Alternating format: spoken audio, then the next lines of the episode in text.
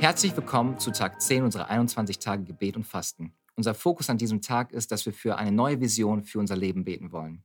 Wir lesen im Epheserbrief Kapitel 3, Vers 20, Gott aber kann viel mehr tun, als wir jemals von ihm erbitten und uns auch vorstellen können. So groß ist seine Kraft, die in uns wirkt.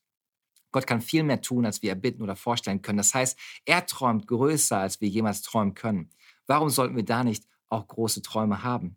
Einige haben die Fähigkeit verloren, groß zu träumen, weil wir in dem Chaos unseres Lebens unseren Fokus verloren haben. Wir sind manchmal so sehr beschäftigt, dass wir noch nicht einmal Zeit finden, in Ruhe nachzudenken. Unser Leben ist so voll und beschäftigt, dass wir sogar während wir Auto fahren denken, wir müssten unser Instagram-Account updaten oder unser WhatsApp checken. Gott hat sich entschieden, dich zu gebrauchen, hat große Pläne für dein Leben. Aber das Problem ist, dass viele es nicht sehen können. Die Frage ist also, was siehst du?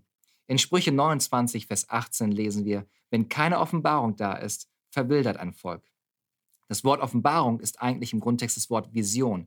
Wenn keine Vision da ist, verwildert ein Volk. Wenn du keine Vision für deine Ehe hast, musst du dich nicht wundern, wenn sie in einem Chaos endet. Du brauchst eine Vision für deine Ehe. Du brauchst eine Vision für deine Finanzen, damit sie nicht im Chaos enden. Wenn du keine Vision für deine Gesundheit hast, wirst du ständig beim Arzt rumhängen. Du brauchst eine Vision für deine Kinder. Ich habe festgestellt, dass viele Menschen keine Vision für ihr Leben haben. Sie leben ihr Leben auf Autopilot. Sie leben einfach nach der Überlebensstrategie, total frustriert und gelangweilt vom Leben. Eine Lebensvision ist wie ein Kompass, der uns hilft, unser Leben zu navigieren, wenn wir gerade nichts anderes sehen, was uns Orientierung gibt. Viele haben auch eine falsche Vision. Viele von uns haben starke Ziele für ihr Leben, aber es sind nur nicht die richtigen Dinge. Das ist das Gleiche, was Matthew Emmons 2004 bei den Olympischen Spielen Athen erlebte. Matthew Emmons war ein wahnsinnig guter Scharfschütze. Ich weiß nicht, ob ihr das wisst, aber Luftgewehrschießen ist eine olympische Disziplin. Scharfschützen können ihren Herzschlag runterschrauben und zwischen den Herzschlägen schießen. Und Emmons war in diesem Wettbewerb so weit vorne, dass er nur noch irgendwo auf der Scheibe treffen musste, um die Goldmedaille zu gewinnen. Er fährt seinen Herzschlag runter, zielt, schießt. Perfekter Schuss ins Schwarze aber es wird ein Fehler angezeigt. Die Jury sorgte schließlich für die Aufklärung. Emens hatte einen perfekten Schuss auf die falsche Zielscheibe gemacht.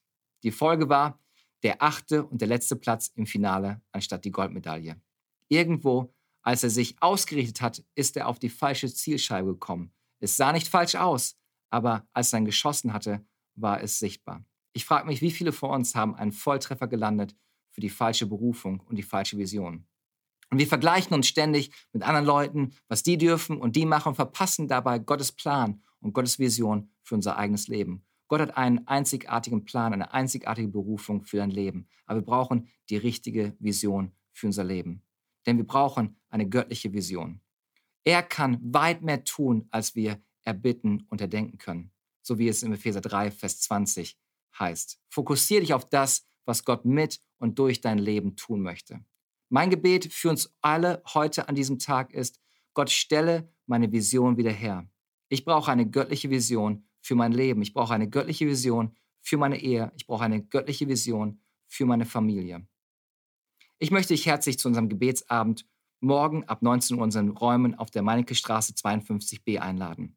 Lasst uns zusammenkommen und gemeinsam beten, dass Gott uns eine neue Vision für unser Leben schenkt.